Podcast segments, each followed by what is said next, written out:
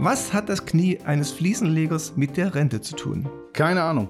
Verrat es uns. Ein kaputtes Knie ist häufig der Grund, dass Fliesenleger ihren Job an den Nagel hängen müssen. Oh ja, und dann sieht es oft auch mau aus mit der späteren Rente. Beruf AD, Rente passé. Dieses Risiko sollten nicht nur Fliesenleger kennen und für den Fall der Fälle vorsorgen. Ja, und in welcher Form diese Vorsorge möglich ist, darüber sprechen wir heute mit Sami Soja. Er ist Experte für Arbeitskraftabsicherung. Außerdem gehen wir der Frage nach, wie fair Verträge zur Verrentung von Immobilien sind. Rente gut, alles gut. Der DIA-Podcast.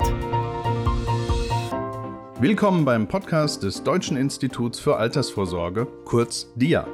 Alle zwei Wochen hören Sie hier Fakten und Neuigkeiten rund um die Altersvorsorge. Mein Name ist Fabian Dittrich. Und ich bin Klaus Morgenstern. Wir sind beide Sprecher des DIA. Nun Klaus, womit fangen wir denn heute an? Na, wie immer mit einer Hörerfrage zur letzten Ausgabe, in der wir uns über die Langzeitfolgen der Corona-Pandemie beim Sparen und Wohnen unterhalten haben. Dazu möchte Karin aus Kiel wissen. Ich lese mal eben vor. Herr Braun meinte ja, an der Arbeitsumgebung wird sich was ändern. Ich bin Versicherungsangestellte und arbeite normal in einem Großraumbüro. Aber zum Glück seit Corona jetzt aus den eigenen vier Wänden heraus. Und mir gefällt das. Aber es stimmt schon, dass die Kollegen sehr fehlen. Kann es sein, dass wenigstens diese Großraumbüros endlich verschwinden? Diese Frage geben wir doch gleich weiter an Herrn Braun. Sowohl Arbeitgeber wie Arbeitnehmer werden eben künftig nicht in Großraumbüros arbeiten wollen, wo die Gefahr im Winter eben sehr groß ist, dass wir uns anstecken. Der Arbeitgeber will eben keine Arbeitsausfälle haben und die Arbeitnehmer wollen nicht krank sein. Insofern kann ich mir vorstellen, dass es weniger Großraumbüros gibt. Wir werden vielleicht eher wieder zwei, drei, vier Arbeitsplätze in einem Zimmer haben, wo man sich auch absprechen kann. Man kommt sowieso nicht jeden Tag und wir werden eben halt mehr gemütlichere Sozialräume haben. Arbeitnehmer und Arbeitgeber haben beide ein Interesse dran, soziale Kontakte ist eben halt eine sehr wichtige Komponente bei der täglichen Arbeit. Wenn auch Sie mal eine Frage haben, dann schreiben Sie uns einfach an info@dia-vorsorge.de. Und wir fragen einfach noch einmal bei unserem Gesprächspartner nach. Aber jetzt erstmal diese gute Nachricht. Was machst du, wenn in deiner Wohnung die Heizung kalt bleibt? Meinem Vermieter Beine. Schließlich gehört ihm die Wohnung und er muss die Heizung in Schuss halten. Klare Sache. So klar ist es nicht immer. Seit einiger Zeit werben Immobilienfirmen für den sogenannten Teilverkauf. Es sind meist ältere Immobilieneigentümer, die sich auf diese Weise zusätzliches Geld für den Lebensabend verschaffen. Naja, das klingt ja eigentlich verlockend. Wo ist denn der Haken? Zum Beispiel bei der Heizung. Obwohl der bisherige Eigentümer nur noch die Hälfte seines Hauses besitzt und an den Inhaber der anderen Hälfte eine Art Miete zahlen muss, bleibt der Aufwand für den Austausch einer kaputten Heizung komplett bei ihm hängen. Ja, also das klingt mir doch ziemlich unfair. Hälfte, Hälfte wäre doch passender. Stimmt. Aber so steht es in vielen Verträgen zum Teilverkauf. Das sollten Hauseigentümer, die einen solchen Schritt erwägen, daher unbedingt im Blick haben. Finde ich auch. Deshalb habe ich mit einem Immobilienexperten ein Werkstattgespräch geführt. Wir haben erörtert, wie faire Verhandlungen und Verträge für den Immobilienteilverkauf gestaltet sein sollten. Auch die Immobilienverrentung kam dabei mit auf den Tisch. Was sollte sich verändern? Na, zuallererst sollte vorgeschrieben werden, dass bei Immobilienverrendungen ein Beratungsprotokoll angefertigt werden muss. Ein solches Protokoll ist zwar für den Abschluss eines Fondssparplans mit einer Rate von 50 Euro vorgeschrieben, nicht aber für die Verrentung einer Immobilie im Wert von 500.000 Euro. Tja, das ist absurd. Einerseits vielleicht ein bisschen überreguliert, andererseits irgendwie gar nicht reguliert. Gab es denn weitere Punkte? Na, den betagten Bewohnern der Immobilie sollten nicht die Kosten für die Instandhaltung und Sanierung auferlegt werden. Das muss in den Verträgen klar geregelt sein. Diese Kosten müssen von der anderen Partei getragen werden, schließlich profitieren sie von einem späteren Weiterverkauf. Also können wir allen, die sich mit dem Gedanken tragen, ihre Immobilie zum Teil zu verkaufen oder verrenten zu lassen, nur empfehlen, dieses Gespräch in Ruhe zu lesen. Sie finden es auf dia-vorsorge.de. Nun aber zu unserem heutigen Thema. Wie lässt sich die eigene Arbeitskraft absichern? Dazu haben wir Sami Soja vom Frankfurter Maklerunternehmen Hösch und Partner eingeladen. Er kennt sich bestens aus mit Tarifen und Bedingungen rund um die Berufsunfähigkeitsversicherung. Gut zu wissen. Herzlich willkommen, Herr Soja. Hallo, Servus in die Runde. Guten Tag, Herr Soja. Versicherungsmakler müssen nicht unbedingt fürchten, dass sie vom Dach fallen oder sich das Knie bei der Arbeit demolieren. Besitzen Sie dennoch eine Berufsunfähigkeitsversicherung? Ja, habe ich tatsächlich, sogar mehrere. Ähm, ich habe eine Berufsunfähigkeitsversicherung, die natürlich dann, die ich privat abgeschlossen habe, als junger Kerl, ähm, die dementsprechend auch so ein bisschen jetzt ja, mein Grundgerüst ist. Und dazu habe ich ähm, dann auch über den Arbeitgeber, der das irgendwann mal angeboten hat, zusätzlich mich nochmal versorgt mit einer weiteren Berufsunfähigkeitsversicherung. Sie haben gleich zwei ja. Versicherungen. Warum?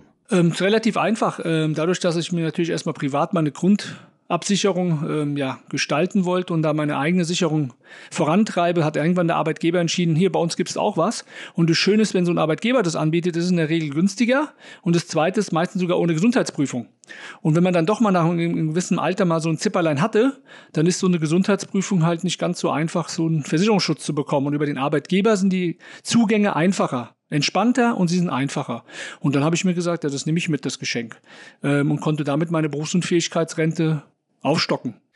Nach Angaben des Online-Portals Statista hatten 2021 etwa 14 Millionen Haushalte eine Berufsunfähigkeitsversicherung. Gemessen an der Gesamtzahl der Erwerbstätigen ist das etwa jeder Dritte. Wird die BU-Versicherung unterschätzt?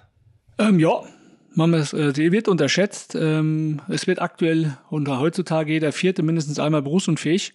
Und ähm, das ähm, Entscheidende ist, und das sieht man auch an der Entwicklung der Zahlen, manche Risiken oder manche Erkrankungen ähm, verschwinden aktuell, beziehungsweise nicht mehr so in dem Fokus drin ähm, wie andere Erkrankungen. Das Thema Nervenerkrankungen hat hier weit den ersten Platz eingenommen die letzten Jahre. Und das ist auch maßgeblich dafür, warum das Risiko schon in der Bevölkerung unterschätzt wird, weil es ist halt nicht mehr der Bandscheibenvorfall, der mich heute nicht mehr auf die Arbeit gehen lässt. Es sind dann auch einfach andere Erkrankungen. Das sind die Nervenerkrankungen, die dazu führen, dass ich in der Altersgruppe, und das ist ganz gravierend zu sehen, zwischen 20 und 50 ähm, halt einfach da eventuell mal meiner Tätigkeit eine Zeit lang nicht nachgehen kann. Und für diese, für dieses Risiko oder für das, was da, ähm, sage ich mal, auch am Ende des Tages mir fehlt, nämlich das Geld, wenn ich morgen nicht mehr arbeiten gehen kann, ist die Berufsunfähigkeitsversicherung ein ganz wichtiger Schutz. Dazu gleich noch ein Gedanke. Bei der Haftpflichtversicherung haben wir einen Versorgungsgrad von etwa 85 Prozent der Haushalte. Die Existenzgefährdung durch eine Haftung für einen großen Schaden scheint also in der Bevölkerung ganz gut angekommen zu sein. Sind die Risiken einer Berufsunfähigkeit weniger existenziell? Sie sind ähm, in dem Fall existenzbedrohend für jeden Einzelnen, der heute nicht vorsorgt. Ähm, ob ich jetzt ein halbes Jahr oder ein oder zwei Jahre morgen meinen Job nicht mehr ausüben kann, hat finanzielle Folgen. Ähm, und am Ende des Tages möchte ich ja nicht mein Erspartnis dafür nehmen, dass ich morgen meine, meine Arbeitskraft damit querfinanziere. Äh, und am Ende des Tages geht es ja auch darum, ähm, auch langfristig zu sehen, dass ich mein Kapital und alles, was drumherum ist, zu schützen. Und das ist halt natürlich ähm, eine Frage natürlich auch des Preises. Und das muss man sich immer anschauen, aber es ist ein existenzbedrohendes Risiko und sollte auch dann ähm, ordentlich abgesichert sein. Und die Haftpflichtversicherung ist natürlich eine andere Wahrnehmung oder ist auch einfacher darzustellen, weil es dann vom Preis her auch günstiger ist. Mhm. Okay. Ja, und dann ähm, lassen Sie uns mal ein bisschen einordnen. Auch Begriffe, die Sie zum Teil jetzt schon genannt haben. Äh, Erwerbsminderung war da dabei. Aber also wann leistet eine Berufsunfähigkeitsversicherung? Welche Risiken ähm, äh, federt sie ab? Und welche unterschiedlichen, ja, ich würde sagen, Zustände oder Leistungsfälle gibt es da? Auch eben der Begriff Erwerbsminderung, den Sie bereits benutzt haben. Also die Berufsunfähigkeitsversicherung leistet in der Regel, und das ist eigentlich der Standard am Markt, wenn man zu 50 Prozent über voraussichtlich sechs Monate die zuletzt ausgeübte Tätigkeit nicht mehr ausüben kann. Das ist so die, die Grunddefinition. Ja. Das sind die sechs Monate, das sind die 50 Prozent. Jetzt sage ich mal so, die Versicherungen haben sich die letzten Jahre auch verändert. Sie wurden so aufgewertet. Es kamen neue Bedingungspunkte dazu, wie die Leistung bei Arbeitsunfähigkeit. Das heißt, es macht den Zugang in die Berufsunfähigkeit oder eine Leistung daraus einfacher. Ähm, das merkt man am Markt. Dieser Trend hat sich durchgesetzt. Ähm, früher waren es ein, zwei Gesellschaften, die es angeboten haben. Heute ist es eine Vielzahl, die das jetzt auch anbietet. Ähm, warum ist es so wichtig, diese sogenannte Ergänzung der Leistungen? Weil so bekommt ein Kunde auch eine Leistung, wenn er die sogenannten 50 Prozent nicht erreicht. Weil viele Berufsunfähigkeitsfälle werden nicht anerkannt, weil schon die Leistungsgrenze von 50 Prozent nicht erreicht wird. Und diese Leistung bei Arbeitsunfähigkeit oder auch sogenannt am Markt auch die gelbe Scheinregelung dient dazu, den Kunden halt auch einen Zugang zur Berufsunfähigkeit zu geben, auch wenn der Kunde aufgrund einer Krankheit nicht die 50 Prozent erreicht. Das ist auch einfacher von der Prüfung her ähm, und dann wird diese Leistung auch, auch begrenzt gezahlt. In der Regel 12 Monate, 18 Monate, 24 Monate und dann wird dann dementsprechend auch nochmal geprüft, ob die Berufsunfähigkeit dann vorliegt. Liegt sie nicht vor, weil die 50 Prozent immer noch nicht gegeben ist, wird natürlich keine Leistung weitergeführt, aber der Kunde hat erstmal eine, eine Zwischenlösung. Und ähm, wenn wir auf die Statistik schauen und wissen, dass die meisten Berufsunfähigkeitsfälle ja in der Regel ein bis drei Jahre dauern und halt keine fünf oder zehn Jahre, hilft es mit der Leistung der AU, den Kunden nochmal auch eine Leistung, einen Leistungszugang zu geben, der äh, dann noch entspannter ist, als der Stress, die Leistungsprüfung der Berufsunfähigkeit zu haben. Bleiben wir beim Thema BU-Leistung. Ein häufig zu hörendes Argument gegen eine solche Absicherung ist der Einwand, dass die Versicherer vor einer Leistung hohe Hürden aufgebaut haben. Äh, die Prüfung der Ansprüche wird in die Länge gezogen, Diagnosen werden in Frage gestellt, äh, Pflichtverletzung vielleicht ins Feld geführt. Ist an dieser Kritik was dran? Ähm, es ist auf jeden Fall nicht einfach. Ähm, man muss erstmal das, das Grundsystem verstehen. Die Berufsunfähigkeit wird ja festgestellt grundsätzlich vom Versicherer. Das macht kein Arzt, das macht kein Kunde. Der Versicherer prüft auf Grundlage der eingereichten Unterlagen die Berufsunfähigkeit. Die Komplexität ist nicht zu unterschätzen.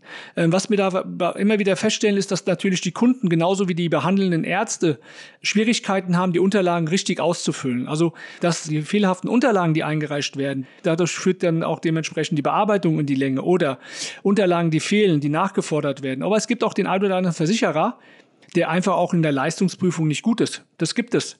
Aber das sieht man. Man kann heute über die Zahlen, Daten, Fakten bei den Versicherern sehr schnell erkennen, wer hat Ahnung von dem Geschäft und wer hat es nicht. Das ergeben ganz klar die Zahlen. Es gibt Versicherer, die haben halt 100.000 Versicherte und x Leistungsfälle und manche haben 1, 2, 3 Millionen Versicherte und y Leistungsfälle. Und dann erkennt man auch da sehr schnell, wie hoch die Anerkennung der Leistungen innerhalb dieser Bestände sind. Und auf der Basis gehen wir eigentlich in den Austausch mit den Kunden. Wir versuchen Versicherer zu finden, die sehr viele Kunden haben, die sehr viel Erfahrung mit sich bringen, die nicht neu in den System und in, sage ich mal, in der Berufsunfähigkeit sind oder jetzt sagen, dort mit einsteigen zu wollen.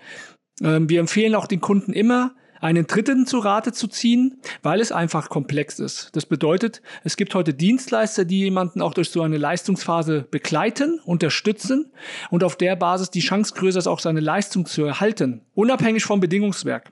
Das Bedingungswerk ist das eine, die Leistung daraus ist das andere und da braucht es in der Regel Dritte, weil es einfach komplex ist. Wir als Makler können nur bedingt helfen, weil es teilweise in die Rechtsberatung geht. Ähm, aber es gibt wirklich gute Dienstleister, die hier auch den Kunden an die Hand nehmen können. Der Dienstleister hilft es zusammenzuführen und die Chance wird größer, auf der Basis dann auch seiner geforderte oder der, der Anspruch der Leistung auch gerecht zu werden von Seiten des Versicherers.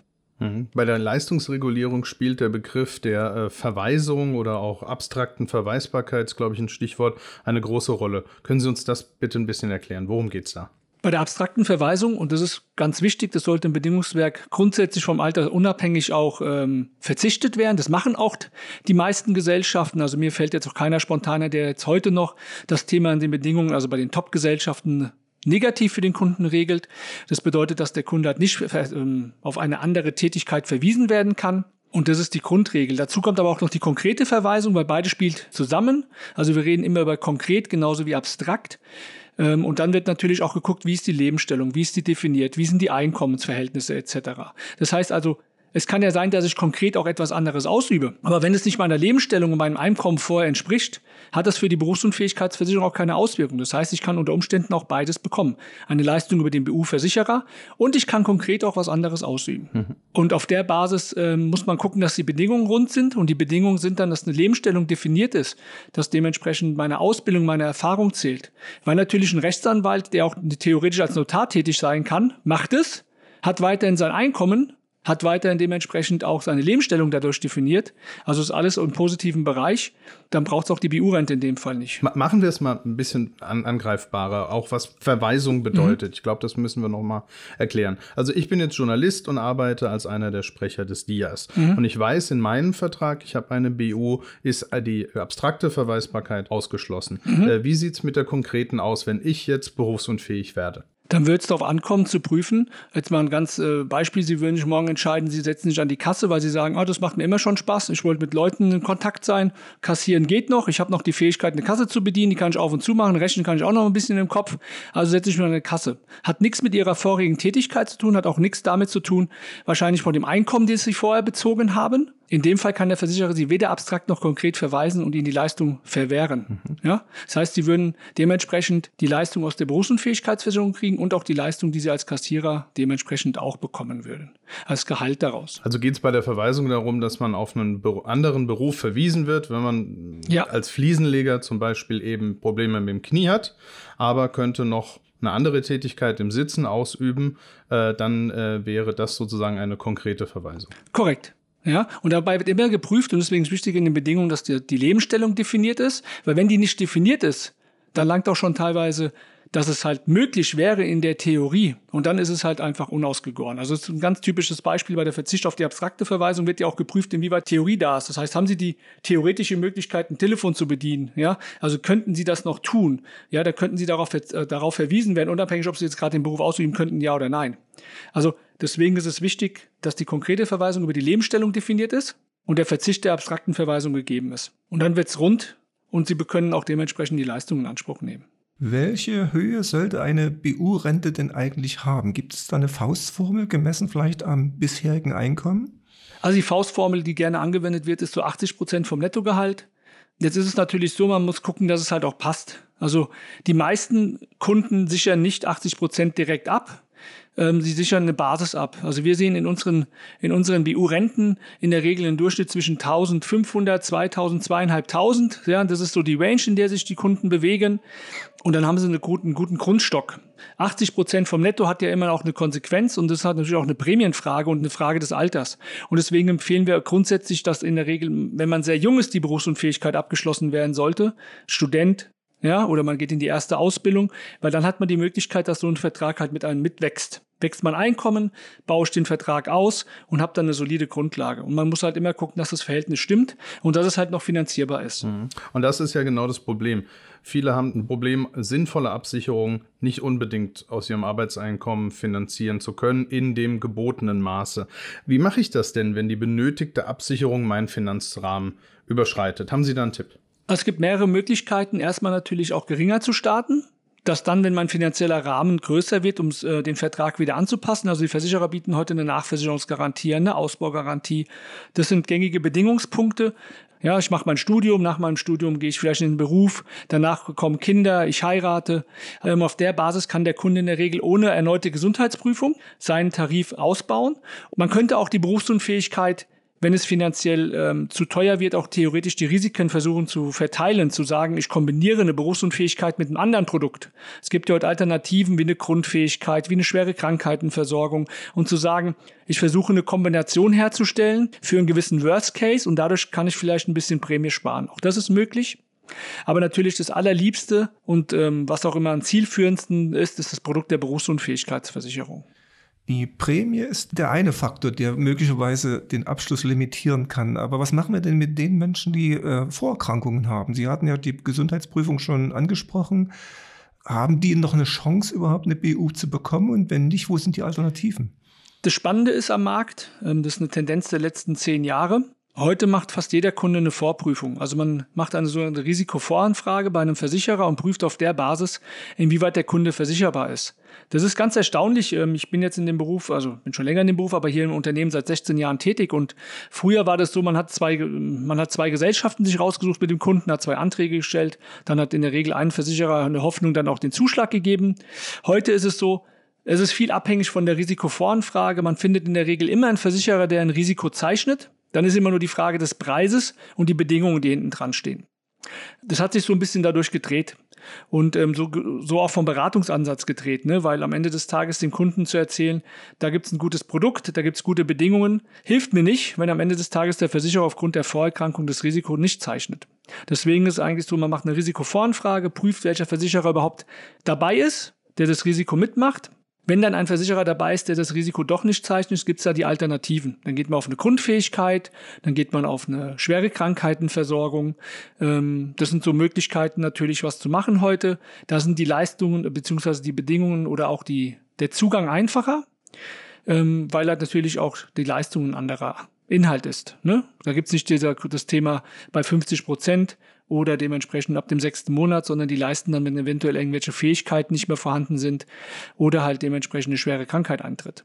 Und dadurch sind es andere Grundlagen und der Zugang kann unter Umständen einfacher sein. Hm, das Problem der Absicherung äh, könnte natürlich auch die Berufsgruppe sein, der man angehört, weil gewisse Erkrankungen wahrscheinlicher sind oder einfach das Risiko generell höher. Da fällt mir spontan zum Beispiel der Sprengmeister ein. In welchen Berufen ist es denn schwierig, einen Beruf, äh, einen BU-Schutz zu bekommen und was macht man in diesem Fall? Ja, die Berufssportler, ein Stuntman, Tierbändiger, Piloten, Artisten, ähm, das sind alles Berufe, wo jetzt nicht der Versicherer direkt Juhu schreit ähm, und es schwierig macht den Zugang. Ähm, es gibt natürlich für Piloten ähm, spezielle Absicherung, äh, Loss of License nennt sich das dann. Ähm, da gibt's dann auch wieder welche, die das dann wieder dann auch ähm, versichern. Ja, das heißt, wenn die den Flugschein verlieren, wird darüber die vereinbarte Rente gezahlt. Aber grundsätzlich gibt's die Alternativen wie eine Grundfähigkeit, eine schwere Krankheitenversorgung, Erwerbsunfähigkeitsversicherung. Auf der Basis kann man natürlich dann prüfen und gucken, ob so eine Alternative für gewisse Berufsgruppen, die halt nicht unbedingt ähm, erste Wahl beim Versicherer sind, dort eventuell einen Platz zu finden. Diese drei Alternativen, die, grad, die Sie gerade genannt mhm. äh, haben, können Sie die nur mit zwei Sätzen charakterisieren, was die unterscheidet? Ja, klar. Also die Grundfähigkeit ist die auf der Basis der Fähigkeiten. Das bedeutet heben, oder tragen, sitzen, teilweise auch heute mit psychischen Erkrankungen versehen. Ähm, ist die da ausgestattet. Die schwere Krankheit ist relativ einfach auch erklärt, indem ich eine schwere Krankheit habe, Herzinfarkt, Krebsleiden, da gibt es sogenannte Diagnosen, gibt es eine, gibt's eine sogenannte Liste von Krankheiten und wenn diese Krankheit eintritt, wird ein fester Betrag gezahlt. Bei der Grundfähigkeit ist es eine Rente in der Regel, bei einer schweren Krankheit ist es ein Betrag und bei der Erwerbsunfähigkeit ist es, wie der Begriff sagt, die Erwerbsunfähigkeit. Also wenn ich komplett erwerbsunfähig bin, gibt es dementsprechend Geld. Die Experten, die die Berufsunfähigkeitsversicherung seit Jahren beobachten, äh, wie zum Beispiel das Research-Unternehmen Frank und Bonberg, stellen einen harten Wettbewerb bei den Bedingungen fest. Äh, was hat sich da über die Jahre verändert und wozu hat dieser Wettbewerb geführt, im Guten wie im Schlechten? Naja, im Guten auf jeden Fall, dass die Kunden heute ein besseres Bedingungswerk haben. Ein viel besseres Bedingungswerk, weil halt einfach es gibt ganz, ganz wenige Bedingungswerke, die jetzt noch, sage ich mal, durchs Raster fallen, wo man sagt, uiuiuiuiui. Also sagen wir, die haben alle ein hohes Niveau, bewegen uns auf einem Top-Niveau bei den Gesellschaften. Und äh, wenn man sich mal heute über Morgen und Morgen, das ist ein, ähm, das ist ein Vergleichsprogramm, äh, mal eine Prämie zieht und mal guckt, wie viele Gesellschaften so im Top-Niveau sind, da sind wir bei 95 Prozent der Gesellschaften bewegen sich schon alle auf einem Top-Niveau der Bedingungen. Es sind nur noch kleine Unterschiede in den Bedingungen. Das heißt, ähm, welche Mitwirkungspflichten bestehen denn bei, einem, bei einer Berufsunfähigkeitsversicherung? Das regelt der eine so und der andere anders. Das heißt, da gibt es noch Unterschiede. Ne? Es gibt auch noch Unterschiede in der Lebensstellung. Wie ist die definiert? Ähm, da gibt es auch Unterschiede. Aber es sind Kleinigkeiten, wo heute der Markt sich noch unterscheidet. Wenn man mal sich den Gesamtmarkt anschaut, bewegen wir uns auf einem sehr, sehr guten Niveau und es kommen immer wieder Sachen dazu, wie das Thema Leistung bei Arbeitsunfähigkeit oder andere Gimmicks. Ähm, manche BU-Versicherer bieten dann auch wieder eine Einmalleistung an bei Krebsleiden ähm, etc. pp. Also es wird immer am Markt schon stark geguckt, ähm, noch das ein oder andere i-Tüpfelchen zu machen, weil es ein Wettbewerber, ein Wettbewerbermarkt ist und versucht dann doch der ein oder andere Versicherer noch mal ein bisschen was zu machen. Mhm. Am Ende kommt es die Kundinnen und äh, für die Kundinnen und Kunden aber natürlich schon auf das an, was sie monatlich zahlen. Und wenn man da tiefer in die Tarifwelt einsteigt, stößt man auf die Unterscheidung von Brutto-Netto-Prämie. Was hat es denn damit auf sich und, und inwieweit ist diese Unterscheidung für die Kundinnen und Kunden von Belang? Die Bruttoprämie ist ja der eigentliche Tarifbeitrag, ja, das heißt, was der Tarif kostet. Ähm, der Versicherungs, äh, das Versicherungsunternehmen partizipiert natürlich auch an Überschüssen, also der Versicherungsnehmer partizipiert natürlich an Überschüssen, Entschuldigung. Und ähm, das heißt, der Versicherer ähm, legt es auf die Prämie um. Das heißt, die sogenannten Gewinne, Überschüsse werden auf den Vertrag umgelegt und dadurch ergibt sich ein sogenannter Sofortrabatt und dadurch ergibt sich dann auch ein Tarifbeitrag. Und der Tarifbeitrag ist der Beitrag, der zu entrichten ist. Jetzt ist es natürlich so, wenn ein Versicherer unter Umständen da ein bisschen knapp kalkuliert, kann es dazu kommen, dass ein Beitrag sich auch verändert oder angepasst werden muss. Das ist auch schon vorgekommen in der Vergangenheit. Es gab BU-Versicherer, die ihre sogenannten Brutto-Nettotarif, in dem Fall den Nettotarif anpassen mussten und auf der Basis dann wird der Tarifbeitrag steigen. Ähm, bedeutet auch hier für den Kunden, man sollte darauf achten, dass dieser Unterschied zwischen Brutto und Netto halt gering ist und auf der anderen Seite sich dann, wenn ich einen Versicherer habe, darauf zu schauen, wie ist denn, das, wie ist denn der Versicherer aufgestellt? Das heißt, wie ist der rein von den Bilanzkennzahlen aufgestellt? Wie groß ist der? Und kann der das Geschäft? Das ist auch wieder ganz wichtig, grundsätzlich bei der Berufsunfähigkeitsversicherung zu, drauf zu schauen, dass ich nicht nur ein Bedingungswerk habe, was funktioniert, sondern dass der Versicherer es auch einfach kann. Und der, der es kann, der kann auch einen Tarif kalkulieren und der weiß am Ende des Tages auch noch, dass ich in 10, 20, 30 Jahren in der Hoffnung, dass das auch noch funktioniert und dass ich nicht auf einmal irgendwann zwischen Brutto und Netto angepasst werde, weil das ist immer sehr unangenehm, wenn die Tarife steigen und ähm, da kann man vorher schon ein bisschen was dafür tun, indem man dann doch noch die ein oder andere Schleife mit seinem Berater dreht, sich nochmal ein paar Bilanzkennzahlen anschaut und feststellt, okay, der macht dieses Geschäft nicht seit einem Jahr, der oder seit zwei, drei Jahren, der kennt es seit 30, 40, 50 Jahren das Geschäft.